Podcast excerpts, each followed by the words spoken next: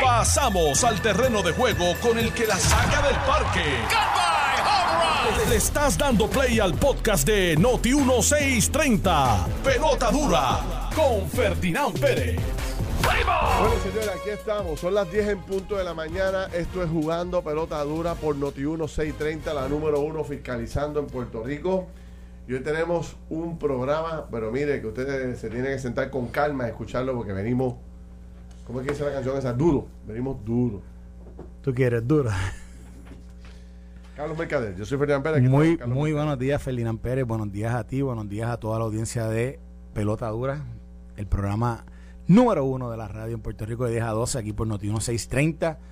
Eh, siempre agradecido de la audiencia, ¿verdad? De la gente que siempre está con nosotros todo- todos los días. Eh, Sí, oye, señor. quiero, quiero pri- un privilegio de darle, mandarle un saludo. Ayer me encontré con, personal. me encontré con este señor que él no sabe lo importante que fue en mi vida en un momento dado. Fue un dirigente mío que tuve de pelota eh, varios años y me encontré con él con, con su esposa. A ambos, que son fanáticos de jugando pelota dura, le mando saludos. Dice que eh, eh, no se pierden jugando pelota dura. Cuando tú jugabas Pequeña Liga. Cuando jugaba Pequeña Liga. Cuando jugué, jugué Borinquen Garden y jugué Venus Garden con él. Y a él pues, le, le mando mi, mi saludo a él y a su, a su esposa y a su familia, que también jugué con su hijo, con Edwin. Así que a, a los tres les mando saludos. Bueno, pues, Mira, una pregunta, ¿quién es mejor, Michael Jordan o LeBron James? Para ti. Bueno, yo, yo soy de la vieja escuela. ¿Y quién tú eres de quién? ¿De Will De Chamberlain? Jordan. Ah, de Jordan, yo también. Sí. No, yo también, no, yo full, yo Jordan. O sea, Jordan, pero Sí. por los siglos de los siglos. Lo que pasa es que ayer, en el domingo, hubo un junte. De, Sí, hicieron. sí, sí, sí, yo lo vi, yo lo vi. ¿Tú, tú lo viste? Fue espectacular. Ya lo brutal, o sea, todos esos jugadores allí. Sacaron todos los caballos. Pero esa ¿no? foto, esa foto es histórica. o sea, esa foto, o sea, pa- de aquí a 30 años.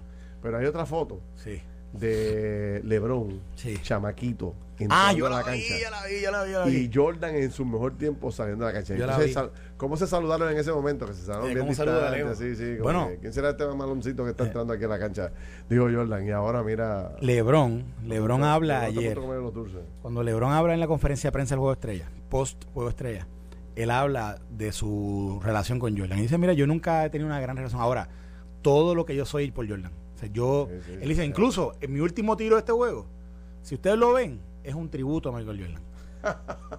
La- el- eh, está brutal, es interesante. Tipo de, es- ahí hay magia, una magia brutal. Brutal. No, no, brutal, fuera de control. fuera, fuera de liga. La NBA, o sea, la NBA, y esa, Jordan, esa- el primer jugador de la NBA que es billonario. ¿sabes? Está en, la- en los billones de dólares, señores. Como este señor, después de tanto tiempo retirado, lleva ya más de 20 años, ¿verdad? Fuera del. No, 20 años más. Bueno, no, no, sí, 20 años porque él jugó, volvió a jugar. 20. Yo creo que yo creo que su último año Sí. fue como 2001, 2002 con los, 20 con los años. y Maybe, hombre maybe ahí, 2003. Ahí y ahí está entero el condenado. Bueno, invitó a, a este, a, a Magic Johnson a echar una. Ah, sí, le dijo, no, yo quiero un, un uno contra uno contigo yo. ahora. Le dijo, le dijo, eso estuvo, eso estuvo brutal. Imagínate. Pero yo, Jordan, o sea, cuando yo crecía, o sea, cuando yo crecía, yo Y le yo. pedí a mami que me llevaba a, me llevara a un videoclub que había, que había por allí en, en Torrimal, porque ellos tenían allí la- las películas. Yo no sé si te acuerdas, había unas películas que se llama Come Fly With Me.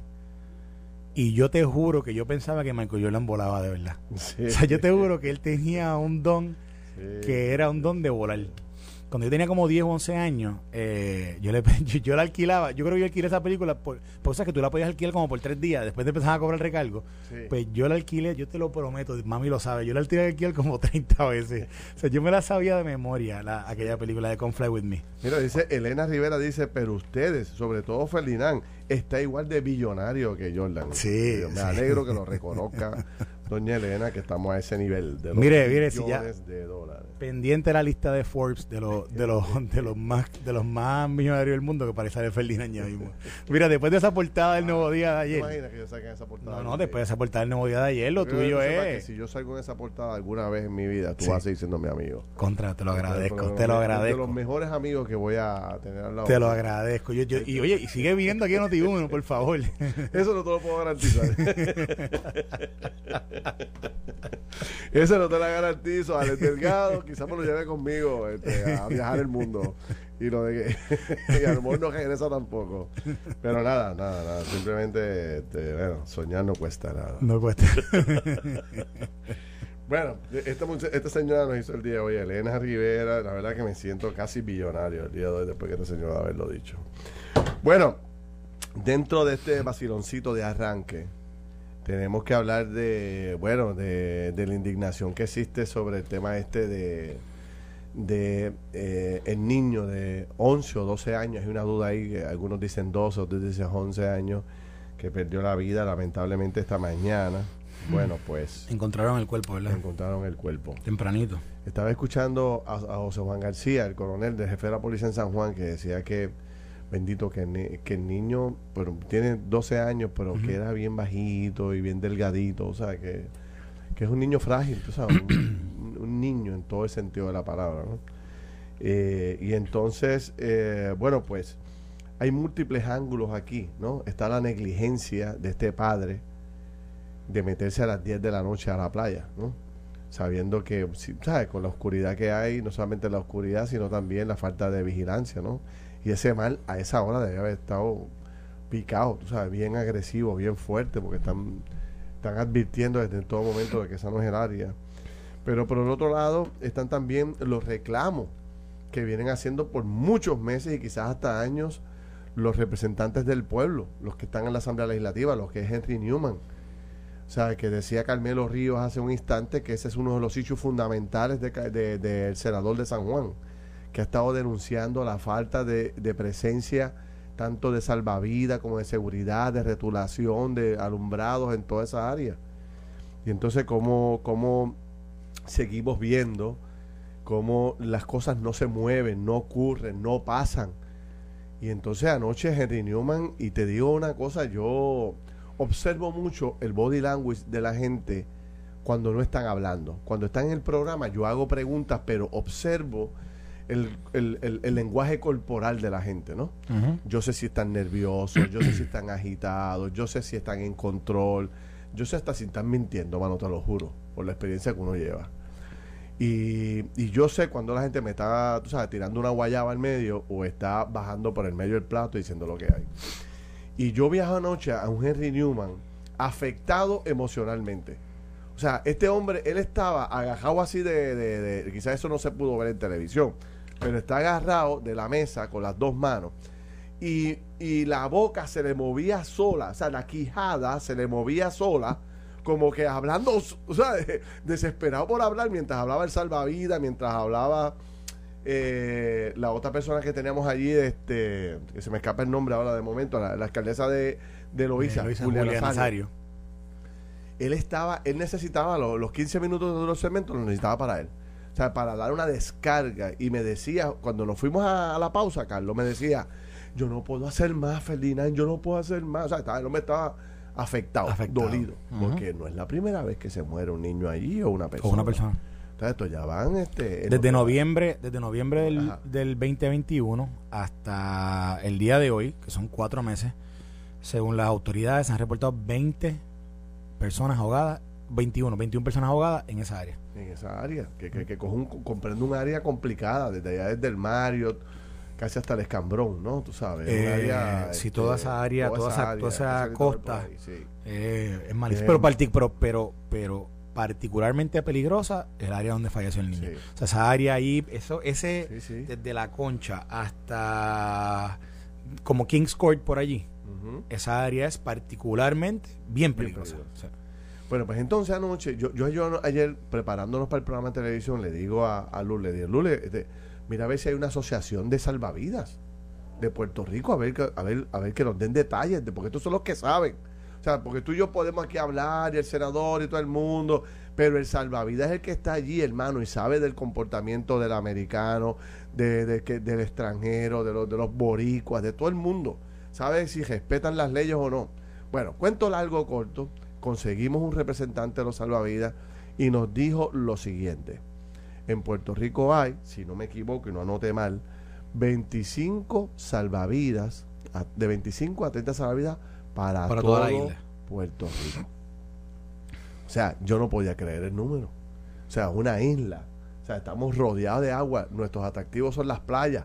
Tenemos una gran cantidad de balnearios y de áreas públicas para que, que la gente accese a las playas. Y nosotros fallamos en lo fácil. Esa es la responsabilidad primaria del gobierno con un balneario. Mantenerlo limpio, recoger la basura, que haya seguridad, que haya salvavidas. porque si tú le estás poniendo ese espacio al público para que vaya, tú tienes que tenerlo en condiciones. O sea, ¿es o no es? Y entonces, pues yo veía anoche el, testimonio del, del, del, del, salvavidas. Yo le pregunto, ¿en algún momento ustedes se han reunido con el secretario de Recursos Naturales? ¿Por qué traigo, por qué traigo el, tema de, recursos naturales? Porque es el jefe de esa área. Porque es el jefe de los salvavidas. Es el que los, control, el que los contrata. contrata. Es el que tiene a cargo las playas. ¿Ustedes se han reunido con el Departamento de Recursos Naturales? Nunca. Durante este mes, porque yo vi los datos que tú enviaste mientras estábamos en el programa, que eran como 20, lo que acabas de decir, de 20 y pico de personas que han perdido la, vida. Voy decir exactamente cuánto es, porque es que lo y yo le preguntaba, han muerto cerca de 20 personas, alguien los ha convocado a una reunión, alguien les ha pedido a ustedes información, sugerencias, recomendaciones, nunca. Llevan llamando a Machargo desde que entró al cargo como secretario de Recursos Naturales y nunca le ha contestado una llamada. Entonces ahí mismo se mueve el senador y dice, yo llevo ya casi dos años detrás de este hombre pidiéndole que resuelva y todos los días me da una promesa y no resuelve. 20 personas en cuatro meses. Ahí tiene. Por eso le estoy pidiendo al gobernador que lo vote. Palabras textuales de Henry Newman, senador del Partido No Progresista. Esta mañana escuchaba a los fanáticos, veía algunos comentarios de fanáticos atacando a Henry. Ah, eh, casi casi un senador popular, porque dice lo que dijo. Oye, y hay que respetar a la gente que de frente, cumpliendo con su integridad moral, dice las cosas como son no anda cargando de las maletas a nadie. Y por eso Henry Newman siempre ha tenido mi respeto, siempre, este, como senador de, San Juan. Porque la verdad que es un tipo que baja por el medio del plato, las dice como son. Y entonces, ¿qué más, qué más tenemos que presentarle al gobernador para acabar de demostrarle que este señor lo que le hace es un daño al país, le hace un daño a su administración? Y, y, y, y Pierluisi no hace nada. O sea, ahora mismo Carmelo Río esta mañana, su secretario general del Partido Nuevo Progresista, acaba de decir que Machargo incumplió. Que, que el senador tiene toda la razón. Entonces, ¿qué más hay que hacer para que las cosas se muevan? Obviamente, vuelvo a repetir, yo no estoy aquí echando de la culpa al gobierno por este caso, porque hay una negligencia crasa del padre o, del papá que, se trae ese niño para acá para acompañar a su hijo. O sea, pero sin duda alguna, Carlos, o sea, las cosas tienen que mover. Yo, yo quiero añadir que a mí, a mí me sorprende cómo es que los hoteles en esa área o los comercios de esa área no han hecho algo proactivamente para quizás tener a alguien que, esté velando. Yo, no sé si es un salvavidas, la, la palabra salvavidas sería lo ideal eh, y es que yo te iba a decir algo, aquí la cultura de los salvavidas se ha perdido por completo. Yo me acuerdo, yo, tengo, tengo eh, dos familiares míos que se fueron a vivir a Hawái y eran salvavidas. En Hawái fueron, sí, de, Mayagüez para pa Hawái. Y fueron los dos. Bueno, todavía uno de ellos, salva, o sea, uno que paz descanse, pero el hermano de él todavía fue salvavidas hasta hace. O sea, eso fue su, toda su carrera. Mientras, mientras él tenía un él tenía un kiosco de enseñar a la gente a, a fiel les tomaba fotos y cuando cerraba el kiosco era salvavidas de la playa. O sea, eso era su vida. Y, lo aprendieron aquí, pero lo, ejercieron en Hawái, en, Waikiki y, en, esa área allí. Pero ¿qué pasa? Aquí esa cultura se ha perdido. Pero, por ejemplo, ¿cómo es que los hoteles no pueden... Si los hoteles tienen a alguien hoy día, una persona que determina que... o, dice, mira, no tienen máscara, tienes que ponértela. Mira, no, eh, estas son las áreas de entrada o salida ¿Cómo que no tienen a alguien en la playa diciendo, oh, aquí no? Y si ven a alguien, y digo, yo sé, de nuevo, yo sé que quizás esta persona, este caso en particular, ellos van, salen fuera del hotel a las 9 de la noche, van a, están en la playa, entran en el agua más o menos a esa hora. Es complicado posiblemente tener a una persona monitoreando a esa hora. Pero ¿Cómo que el hotel no tiene, no tiene esto y eh, que sea parte de lo que es su funcionamiento, su operación diaria? ¿Cómo es que los negocios de esa, de esa área no dijeron, oye, vamos a construir una torrecita aquí para que cuando venga, para, poner a alguien, nosotros? ¿O cómo es que el municipio no ha hecho una ordenanza, decir, en esta área todo el mundo tiene que tener eso? Y, y cómo es que Recursos Naturales no ha tomado acción cuando sabe que esto es algo grave. Porque 20 vidas. 20 hmm. vidas perdidas en cuatro meses. Es una que este niño ya tuviste como está. ¿Sabes? Estamos Pero 20 vidas es mucho, es mucho. Y una cosa que te iba a decir. al final del día, ¿quién se afecta cuando pasa algo como esto? Se, se joroba el turismo. Sí. Porque, porque ¿qué es lo que sale para allá afuera? Ah, eso es peligroso, no vayan para allá. Se afectan los hoteles, se afecta el comercio de allí, se afecta, se afecta la imagen de Puerto Rico. Definitivo. Sin hablar de la parte que estamos hablando como de política pública, de los problemas que hay internamente en términos de lo que la legislatura dice, lo que da parte del Ejecutivo que se supone que actúe, que no actúe.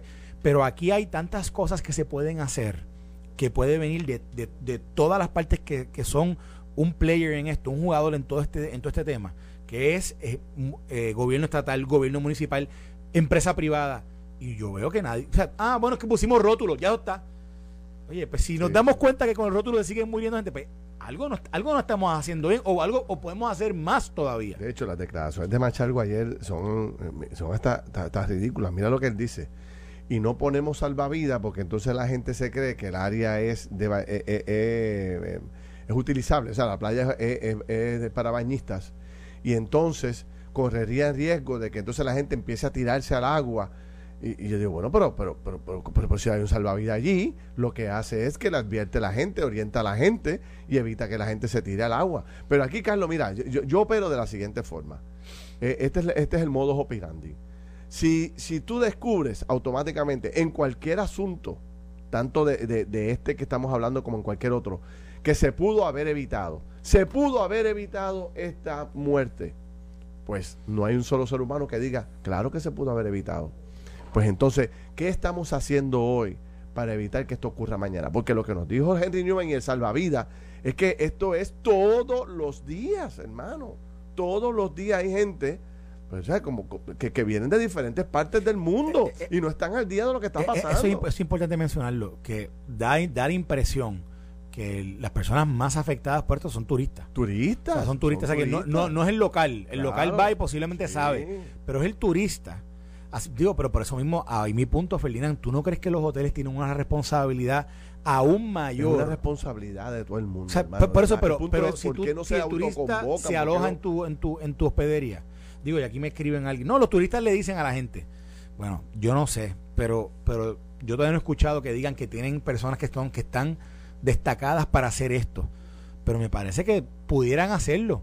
O puede haber también, y repito, puede haber una ordenanza municipal, de, en este caso San Juan, que diga todo comercio de, hospedería, ya sea Airbnb, ya sea, que tiene que tener X, Y, Z anuncios, porque yo creo que tú tienes que hacer todo lo posible para evitar que estas cosas pasen. Estoy totalmente de acuerdo. Y me parece. Eso es lo que hay que hacer. O sea, buscar las formas de que, que todos puedan asumir la responsabilidad que le corresponde. Pero Tragedias van a ocurrir. Hay cosas que tú no puedes evitar. por ejemplo, ¿cómo tú evitas que un señor a las 9 de la noche se vaya para la playa? Eso está bien complicado. Esa está la irresponsabilidad. Es una irresponsabilidad brutal del individuo. y tendrá, ¿verdad? Pues, eh, pero, no sé cómo pagará, pero nada más con el hecho de que haya tenido que llamar al Papa. La pregunta es, ¿cómo es como institución, como, como gobierno, como estamos haciendo todo lo posible para evitarlo? No. Pues entonces vamos a hacerlo. Exactamente. Ese es el punto. Eh, eso es. Eso es, todo. Eso no es. Y, ahí, es que yo quiero llegar. O sea, todo este análisis para llegar al final del camino. O sea, las cosas no se pueden mover tan lentamente en el gobierno. Yo podría aceptarte pues cuando hay una subasta, que, hay que contratar un equipo que viene de Estados Unidos, que, que se hay que pedir 40 cotizaciones, qué sé yo, y las cosas se atrasan, ¿verdad? En el gobierno porque hay un, hay un trámite, hay un proceso sumamente burocrático para poder resolver el problema. Pero estamos hablando de salvar vidas. Estamos hablando de que se puede evitar la muerte de personas allí si nos movemos rápido. Y entonces ha quedado demostrado con testimonios como de los propios salvavidas, del propio senador de San Juan, de que la persona a cargo de esto, ya yo no sé qué, cómo más decirlo, es un incompetente. Es un incompetente público. Y entonces nadie hace nada por sacarlo. Mira, a mí me dicen, y la gente se cree que yo cojo este, cosas con. Mira, yo, yo no conozco a Machalgo, yo no sé quién es, lo sé que se conozco su foto. Nunca he tenido ni un sí ni un no con este señor porque no se atreve a venir a este programa, ni el de televisión, ni a ninguno. El punto es. Aquí me, me quiero un ser. El, el punto es: si usted como gobernador tiene gente debajo suyo que no lo representa adecuadamente, que está cogiendo leña consistentemente, que la lista de personas quejándose llega de aquí al Capitolio. Pues usted como gobernante tiene que moverse, usted tiene que tener dos pies en la tierra y moverse, moverse. Sácame a fulano que ya me cansé. O sea, esto es así porque el país tiene que moverse. Entonces no ocurre nada y la verdad que la inercia mata a Puerto Rico. Te lo digo con toda honestidad. no, es, ningún asunto personal. Yo no sé ni quién es. Probablemente sea una persona buenísima. Pero desempeñándose en su cargo público es un desastre. Entonces no pasa nada. O tú tienes secretario general del PNP, un senador de San Juan, los dos planteando, mire, este señor, básicamente, Carmelo no le pidió la renuncia porque, porque, porque se buscó un problema con Pierluisi. No se atrevió por eso. Pero básicamente desde Noti1 le está enviando un mensaje a Pierluisi. Dios mío, despierta. ¿Tú sabes? Perdón. Anda, espérate, sí. Me llevó una cámara. Eso no fue un terremoto, eso no fue un terremoto, eso fue... Me llevó una cámara enjedada. Pero, o sea, no sé, quizás me estoy volviendo loco, estoy solo en esta opinión que yo tengo. Y pues, pues estoy solo. Me estoy volviendo loco. Pues lo acepto, no me importa. Pero es lo que siento, es lo que yo sé que... Y, creo que el país entero se piensa igual.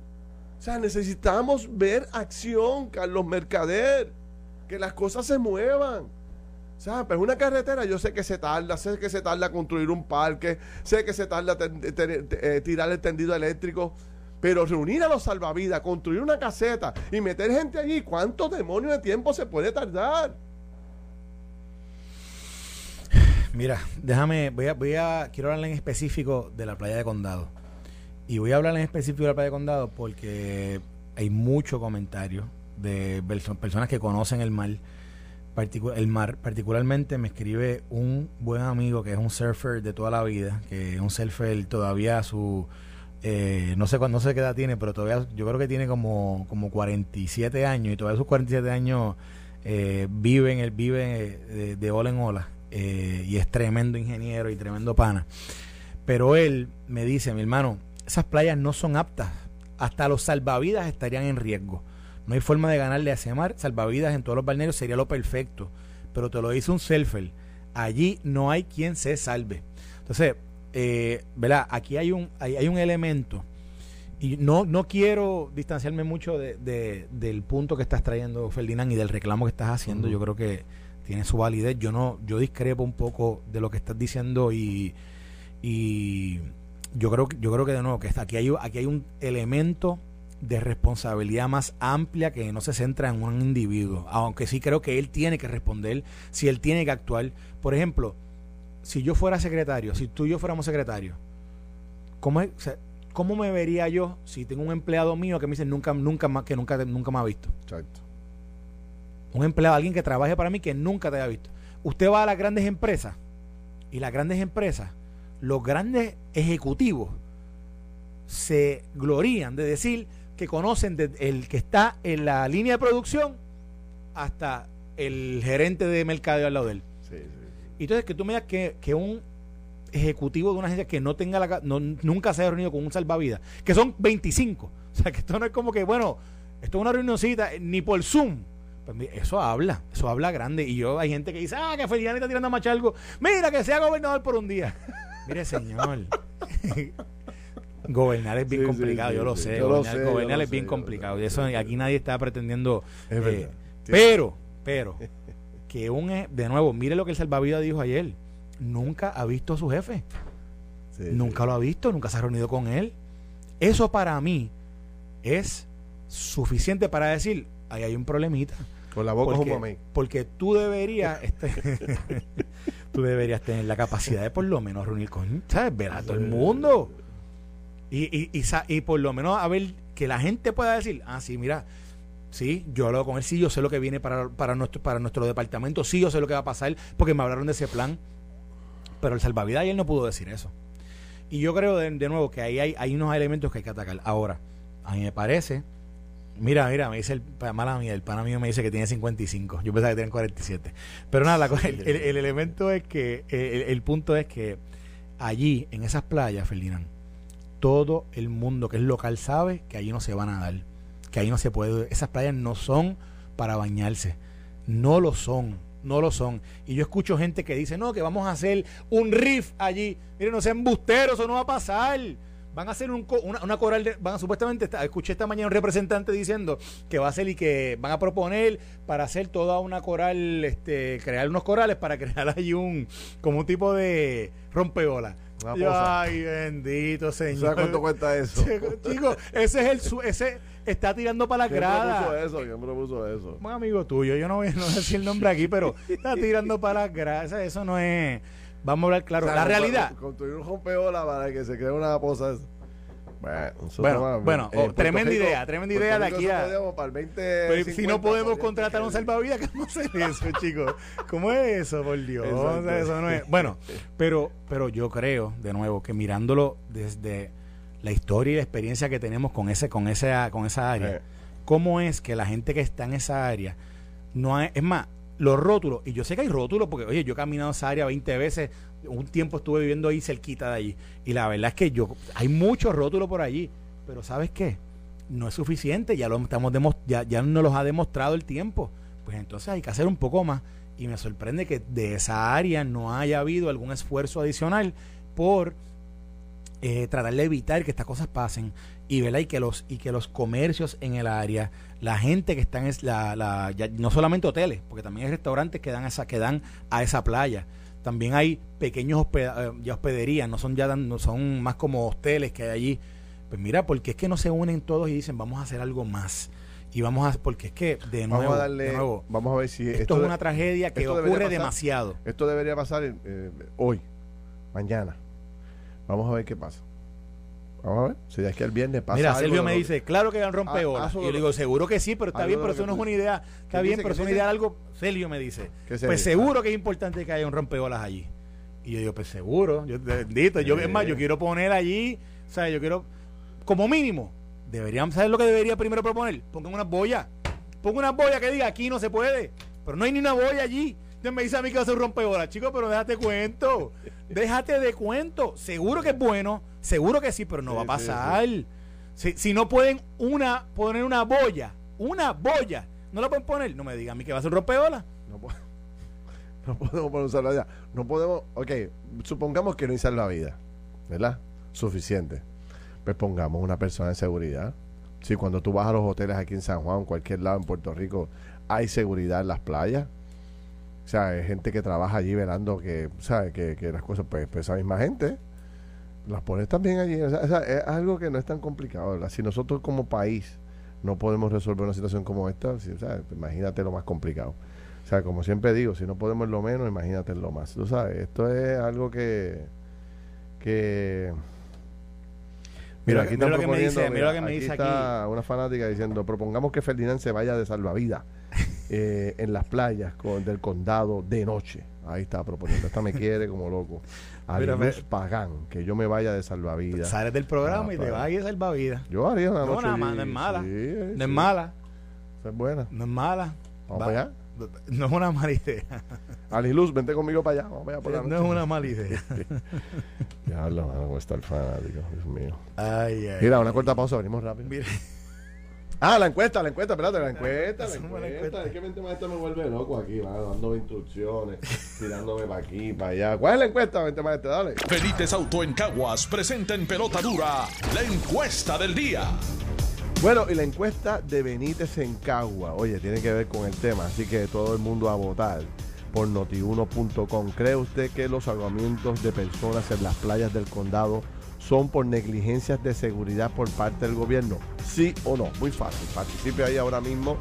Entra a notiuno.com y participe y vote de este tema que me parece que es importante eh, dejarse sentir sobre el particular. Venimos rápido. Estás escuchando el podcast de Pelota Dura, en Noti1 con Ferdinand Pérez.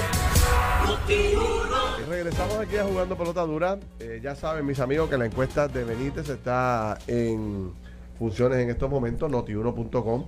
Participe sobre el particular que está súper interesante. Bueno, en San Juan hoy hay un anuncio este, interesante. Sí, mira, aquí esto es a un anuncio exclusivo de Red Rooster Team Eh, hoy, ahora, a las 10 y media, esto está pasando mientras nosotros estamos aquí al aire. Eh, hoy el alcalde de San Juan, Miguel Romero, va a estar firmando un importante acuerdo para convertir a San Juan en la sede de los eventos de eSport en Puerto Rico. Y además van a celebrar, van a anunciar también eh, la celebración de la tercera edición del evento Winter Clash, que va a ser en el, el Coliseo Roberto Clemente. Este anuncio es hoy en el Samsung Executive Briefing Center en la Avenida Barbosa. Y allí va a estar, como digo, eh, va a estar el, alcalde Miguel Romero, va a estar el, señor Carlos Mercado, que es director de la compañía de turismo, y también va a estar Ricardo Román, que es conocido en el mundo del gaming como, el, como Mono, el capitán del Team Red Rooster. Eh, esto nada, se va, esto es un, yo veo esto como un hito, ¿por qué? Porque estos eventos normalmente se celebraban en venues que son un poquito más pequeños, se celebraban en canchas más pequeñas o celebraban en centros de convenciones, pero celebrarlo en el Roberto Clemente, eso quiere decir que va a estar todo un coliseo lleno de los gamers de Puerto Rico y que vienen también de fuera de Puerto Rico. Ah, Así que va a ser un mega evento ah. y está todo el mundo invitado. De nuevo. Yo fui el año pasado y eso estuvo bien impresionante. Yo fui también. Yo fui, yo caminé por allí, aquello está... Eh, es otra cosa. Yo, el que nunca ha visto eso, debería ir porque es que... Son eh, cientos de muchachos de todas las edades, porque también hay sus, sus, viejolos allí metidos.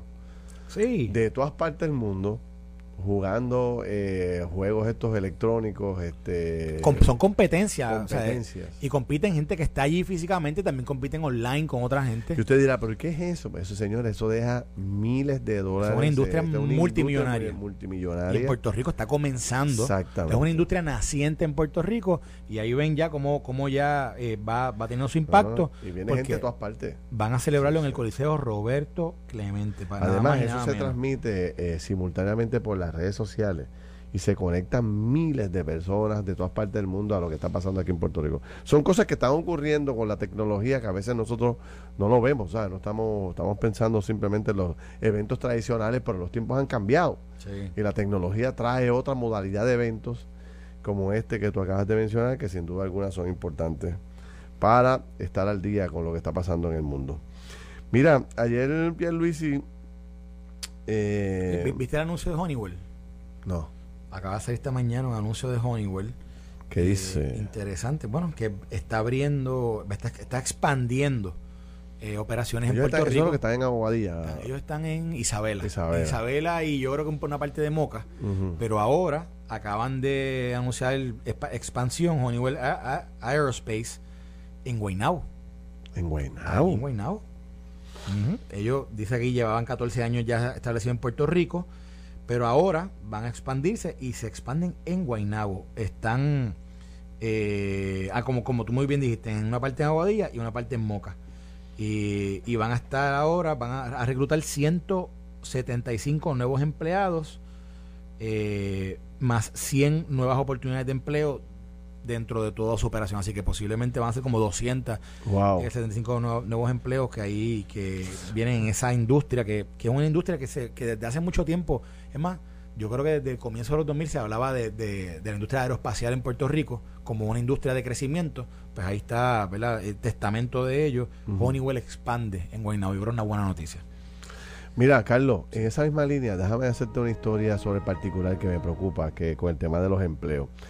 Eh, el viernes yo salí, de, viernes a domingo salí fuera de Puerto Rico. Y el viernes cuando llego al aeropuerto, no sé si te pasa, tú viajas mucho más que yo, a las 5 de la tarde, 4 y 45 por ahí, voy a uno de los restaurancitos grandes que hay allí en el aeropuerto a tratar de comerme algo antes de montarme en el avión.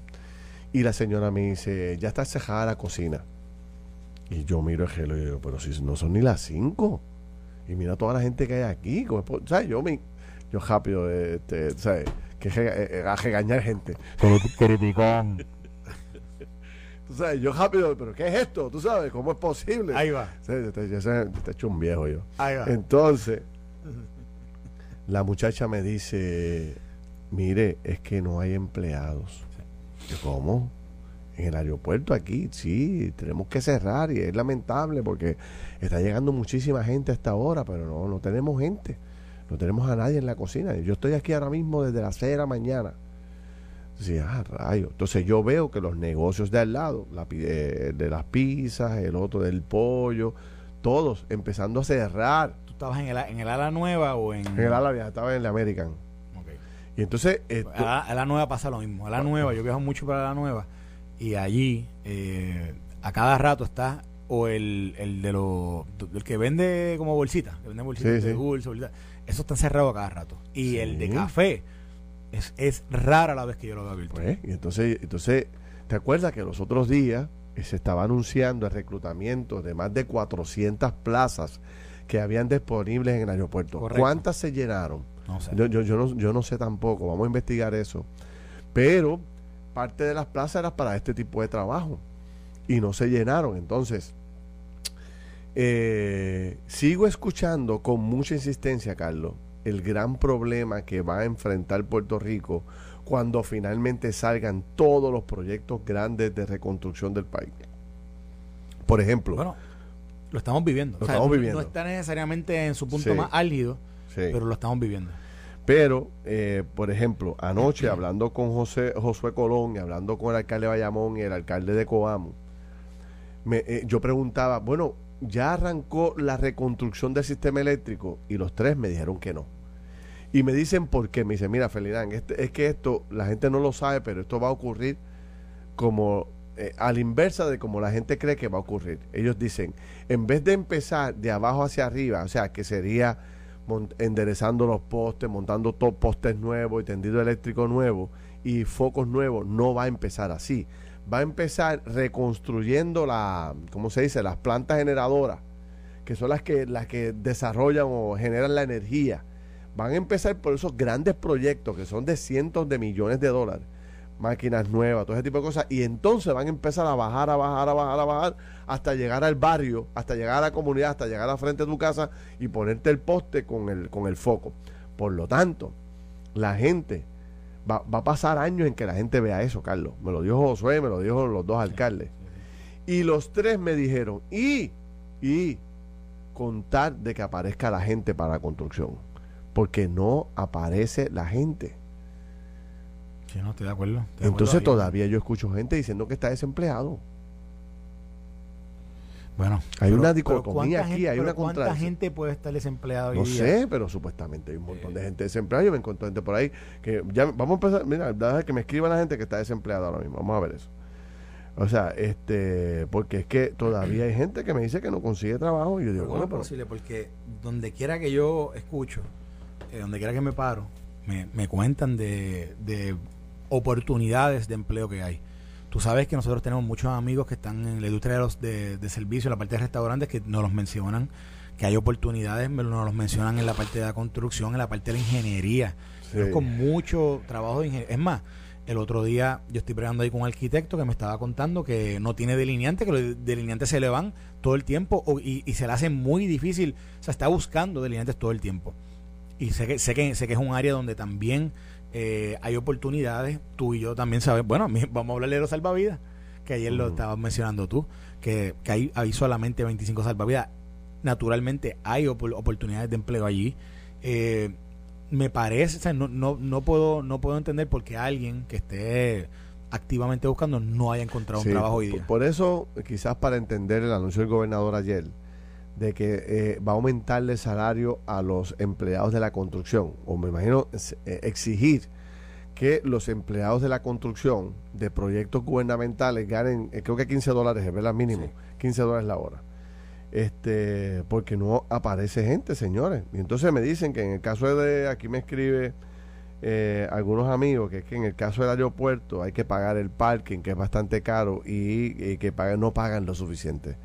Pero la pregunta es, esa ha sido la historia, el aeropuerto siempre ha sido un lugar que pagan mejor que en otros lugares, siempre ha habido que pagar parking y siempre ha habido siempre había muchísima gente para trabajar. O sea, tú ibas al aeropuerto y todo estaba abierto y todo. O sea, y sin embargo, el aeropuerto está bonito, está en condiciones, veo un montón de restaurantes, pero cerrados, porque no hay gente.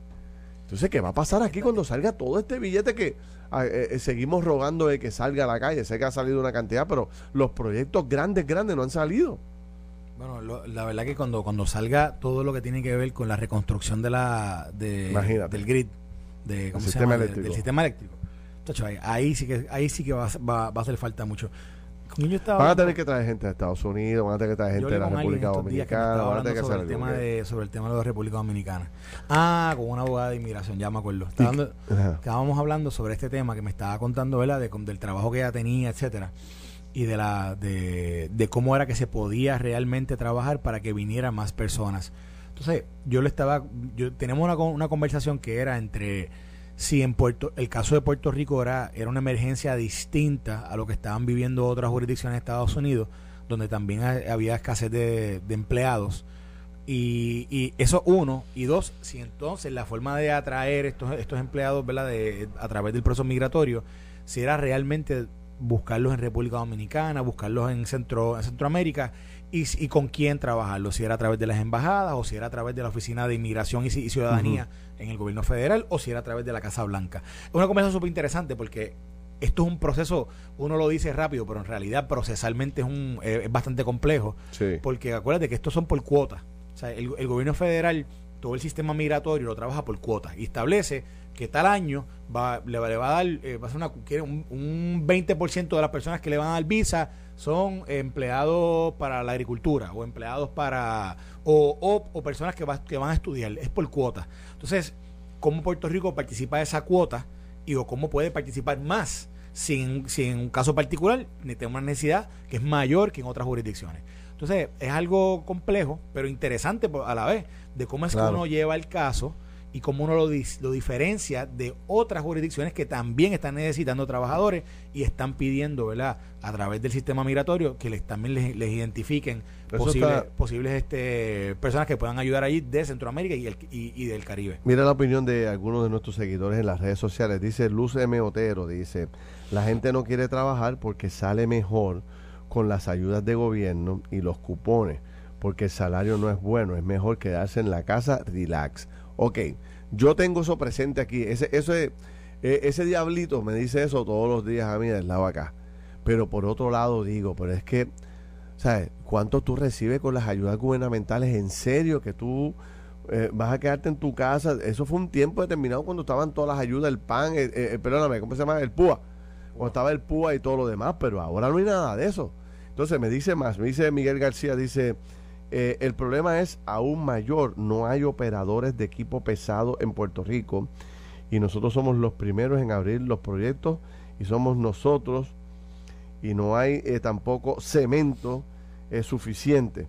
¿Te acuerdas que yo hace un tiempo atrás te hablaba de este, de este comentario que me hace un ex gerente de la Autoridad de Energía Eléctrica? Ocupó posiciones muy importantes que él me decía, mira Felirán, nosotros este, hacemos eh, dos, 300 millones de dólares al año en obra permanente en la Autoridad de Energía Eléctrica. Ahora tenemos 4 mil millones de dólares para aproximadamente para sacar a la calle en reconstrucción eléctrica. Cuando hacíamos los 2 o 300 millones, había problemas con conseguir maquinaria, con conseguir equipo, con conseguir gente diestra para eso. Imagínate cuando nosotros saquemos mil millones, por darte un ejemplo de los cuatro mil, a la calle en un mismo año. Y Acueducto saque mil millones más. Y Educación saque mil millones más. Y Cajetera saque 500 millones a, a subastas, a construcción. No va a haber equipo, no va a haber carro, no va a haber pick-up, no va a haber materiales, no va a haber cemento. Es tanta y tanta la demanda. Esto no se ha visto nunca en la historia de Puerto Rico. Y entonces, eh, parece ser que nos estamos acercando a ese momento. Me decía un amigo, de, eh, o sea, la gente que tiene acceso a comprar equipo pesado, que compre todo lo que encuentre, que no van a dar abasto, tú sabes. Bueno, eh, un poco, un, poco, una, esto es una anécdota de alguien que trabajaba en, en que trabaja en, esto de lo que es disaster recovery, que es, que es recuperación de desastres que estuvo en la industria en Estados Unidos, que es una industria gigante, muchas muchas este, compañías a través de los Estados Unidos que se dedican ¿verdad? A, trabajar donde hay un desastre, donde hay un huracán, donde hay un terremoto, donde hay un fuego, ellos van allí y trabajan todo lo que tiene que ver los procesos federales. Y me, contaba uno al principio de, la recuperación de María, me decía, mira Carlos, normalmente la idea, la idea debería ser para cualquier puertorriqueño, cualquiera que quiera hacer un negocio, dice, tiene que, tiene que meterse en una compañía de clavos, en una compañía de tornillos, una compañía de madera, una compañía de transportación y una compañía y comprar apartamentos. Porque eventualmente todo eso va a ser tan necesario. Y, por ejemplo, ¿dónde la gente va a ir a vivir? Porque va, a llegar mucha gente. Carlos, por 15 años, Puerto Rico va a haber una infusión de gente que, que no, son de, no son del área, pero que vienen a trabajar en la recuperación, que van a necesitar un lugar donde vivir. Y si tú compras apartamentos ahora, me decía, ah, el que compra apartamentos ahora va a tener la oportunidad de un gran negocio a 15, 16 años. Me, decía eso. Me acuerdo, me acuerdo. Y me decía lo mismo con los con los clavos, los, me decía, los clavos. o sea, Carlos, va a haber un momento que la con que en los 15 años que va a escasear los clavos y si tú eres dueño de una compañía de clavos, tú vas a estar ganando un chorro de billetes. Lo mismo con, con los tornillos, etcétera, con los materiales. Y lo hemos explicado nosotros aquí, o sea, en los próximos 10 años, por coger un número, puede ser 15, puede ser 20, pero supongamos los próximos 10 años, aquellos que tengan sus negocios bien montados y que puedan redirigirlos para darle support a toda esta eh, reconstrucción del país que viene, van a ser las riquezas que no han hecho en toda su vida. Dueños de ferretería, eh, dueños de máquinas de, de, de, todo tipo, desde las más pequeñas hasta las más grandes. Eh, los que alquilan vehículos, los que alquilan pick-up, los que, los que venden los vehículos de construcción, los que tienen, como tú dices, propiedades para alquilar van a hacer el dinero que no han hecho en su vida. van a pagar a esta gente lo que sea por una casa con cuatro cuartos para poder dejar la gente. ¿Tú te imaginas la reconstrucción? Por ejemplo, cojamos en Vieque. El que tenga una casa grande o un complejo de vivienda, cuando adjudiquen los proyectos de reconstrucción en Vieques, le van a alquilar la casa por cinco años pagándole un dineral a la cuando, casa. Cuando empiece el, hospital a construirse, porque ya, ya está, creo que ahí anunciaron la adjudicación de la demolición, pero cuando empiece la construcción del hospital, junto con la construcción y el, desarrollo de lo de las plantas generatrices que, que, son para la isla, yo no me acuerdo cómo es que se llama, si, si me escribe por ahí los buenos amigos que conocen del tema de que cuál es el proyecto que va para las dos islas, que va a estar transmitiendo energía en las dos islas.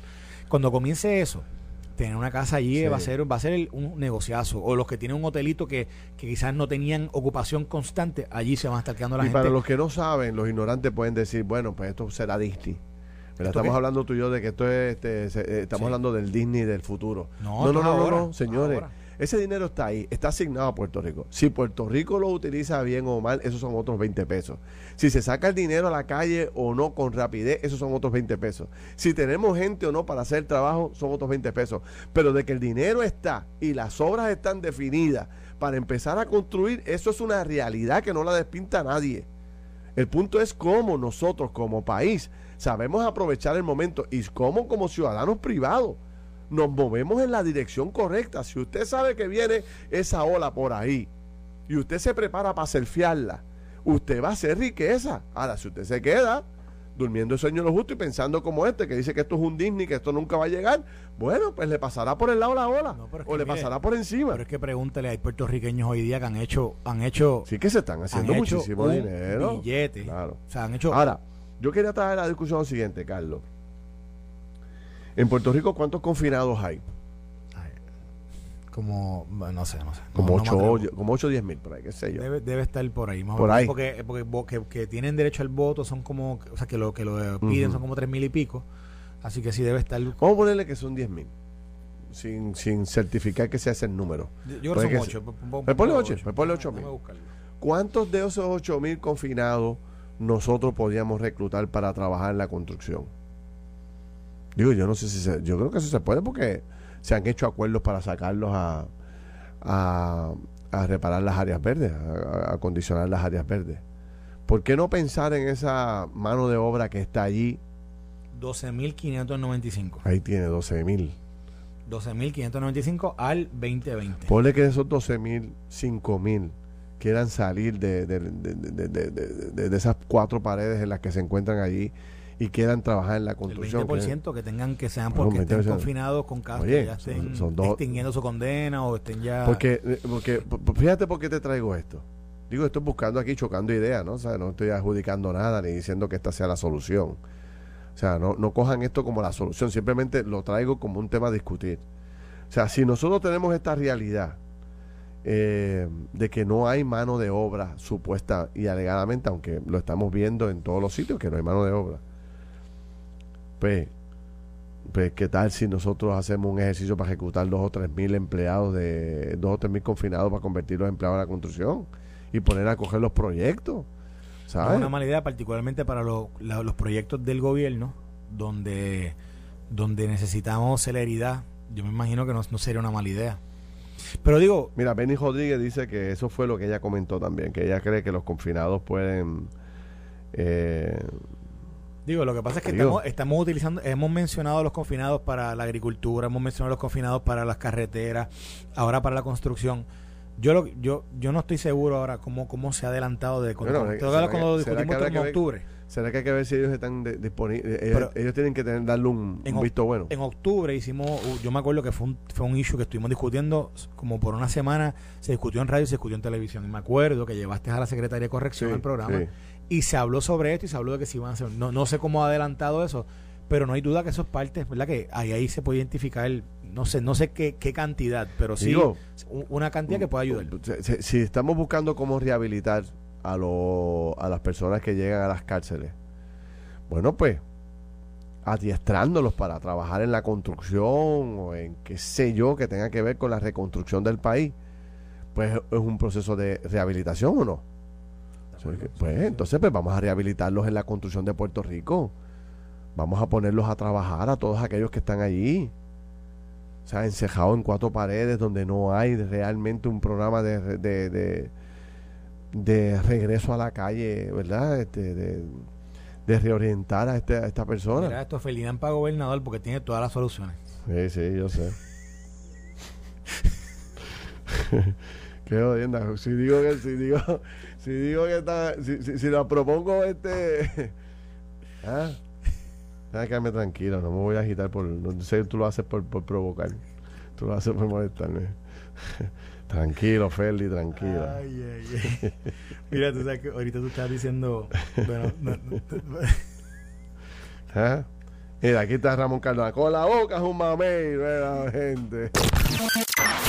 Esto fue el podcast de Noti1630. Pelota dura con Ferdinand Pérez. Dale play a tu podcast favorito a través de Apple Podcasts, Spotify, Google Podcasts, Stitcher y notiuno.com.